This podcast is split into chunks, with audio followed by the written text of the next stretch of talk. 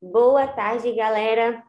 Eu sou estudante de Educação Física da Universidade de Vila Velha, me chamo Maria Eduarda e hoje o nosso podcast a gente vai falar sobre treinamento funcional, que está sendo utilizado muito nos dias de hoje.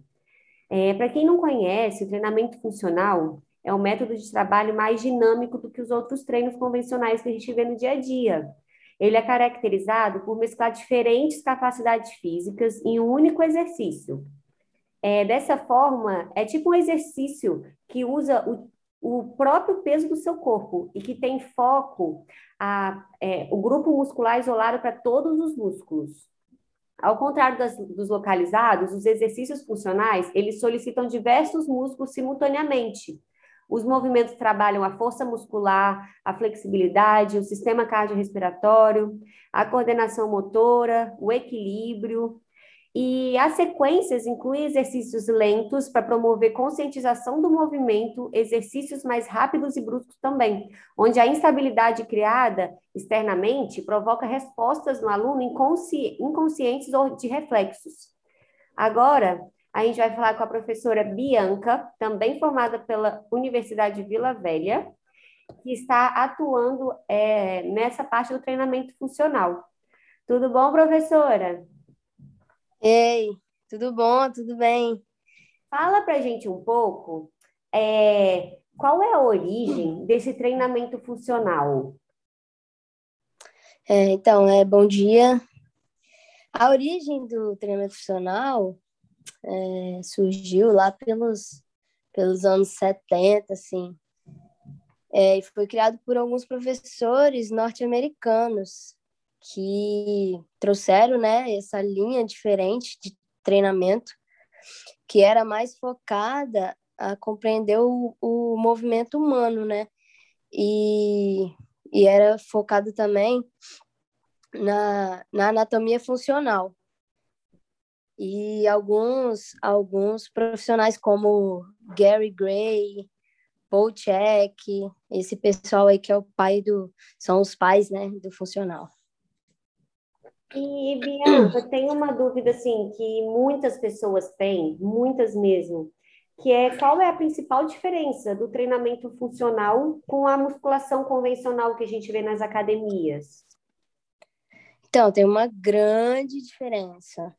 É, conceitos sobre interação dos sistemas ósseo, muscular, da fáscia, é, nervoso, e como eles se relacionam, né? É, que apontam totalmente uma direção oposta do que se faz dentro da musculação.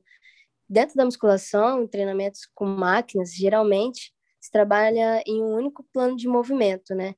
E pensando o treino por partes do corpo, como é, costas, bíceps, peito, tríceps, né? Sempre fazendo essa essa essa.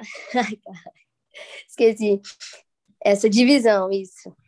Perdi a palavra.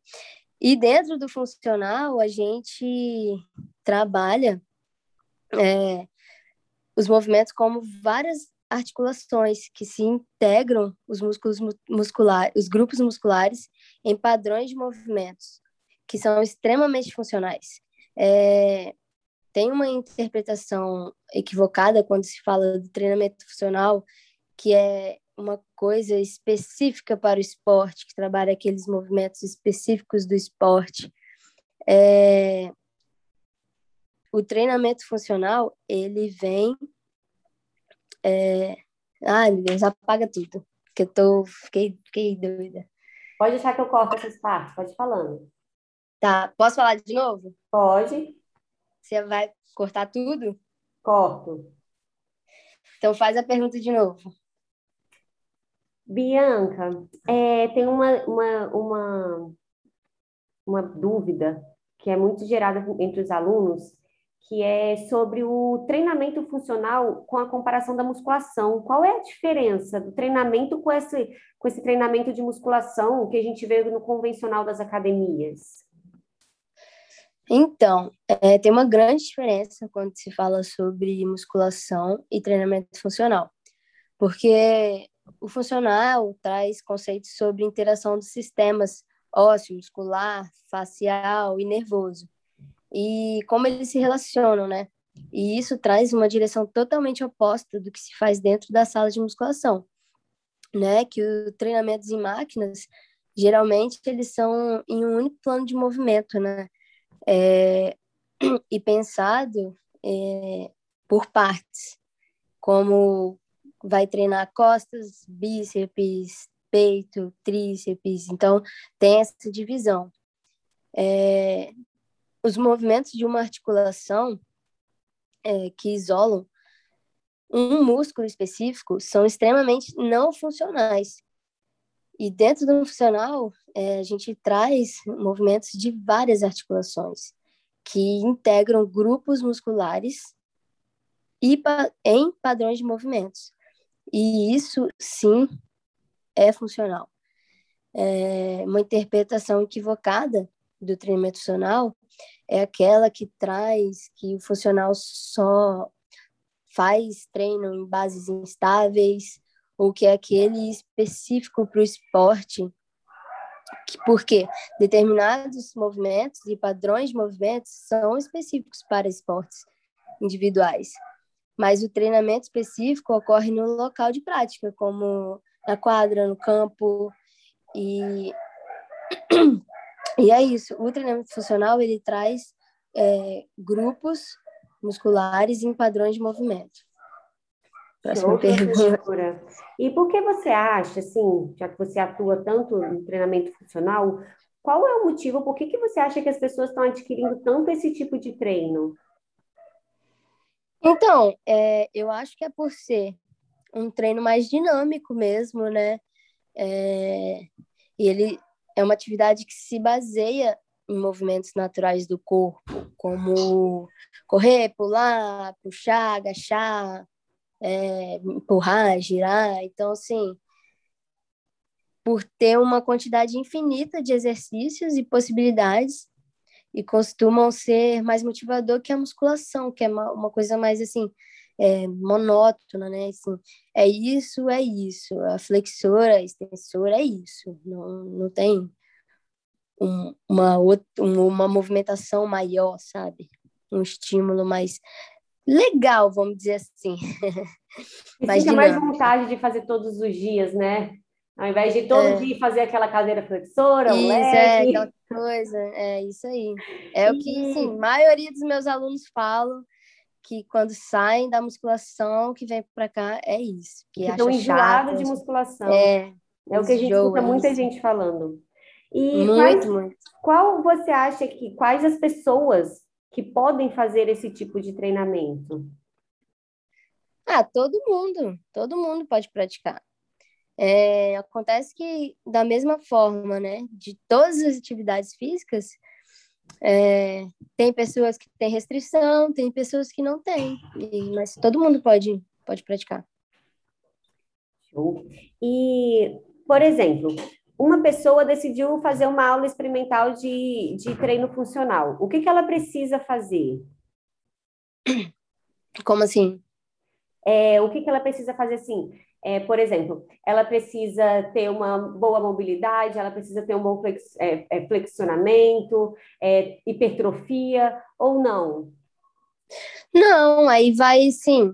Ah, ela decidiu fazer. Bom, primeiramente a gente pergunta, né, qual o objetivo dela, que, que ela quer, assim, se ela está indo treinar pela estética, se ela quer uma hipertrofia, se ela quer emagrecer. É, não precisa, não tem pré-requisito.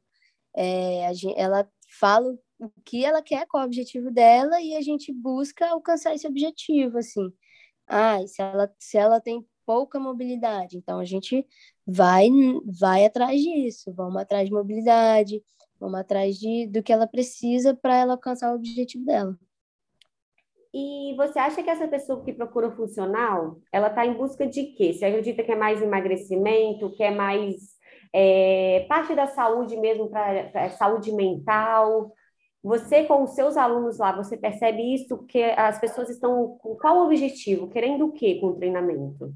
Então, é, a maioria dos meus alunos, eles estão buscando Mas, assim, emagrecimento, a maioria dos meus alunos. E uma forma alternativa mesmo para fugir da academia, para fazer uma atividade física que fuja da academia e que eles tenham essa vontade de fazer. E assim, alguns alunos meus só querem mais saúde, outros querem hipertrofia. Então, assim, é, vai de cada um, né, o que que busca. Mas a, a grande maioria quer mesmo é, a fuga da academia e emagrecer, melhorar, melhorar condicionamento, né, definição. E é quantas isso. vezes por semana você acha ideal, é indicado praticar o funcional e obter resultados? Ah, de, aí depende do resultado desejado pela, pelo praticante, né? É, o ideal é, é, seria praticar, assim, no mínimo três vezes na semana.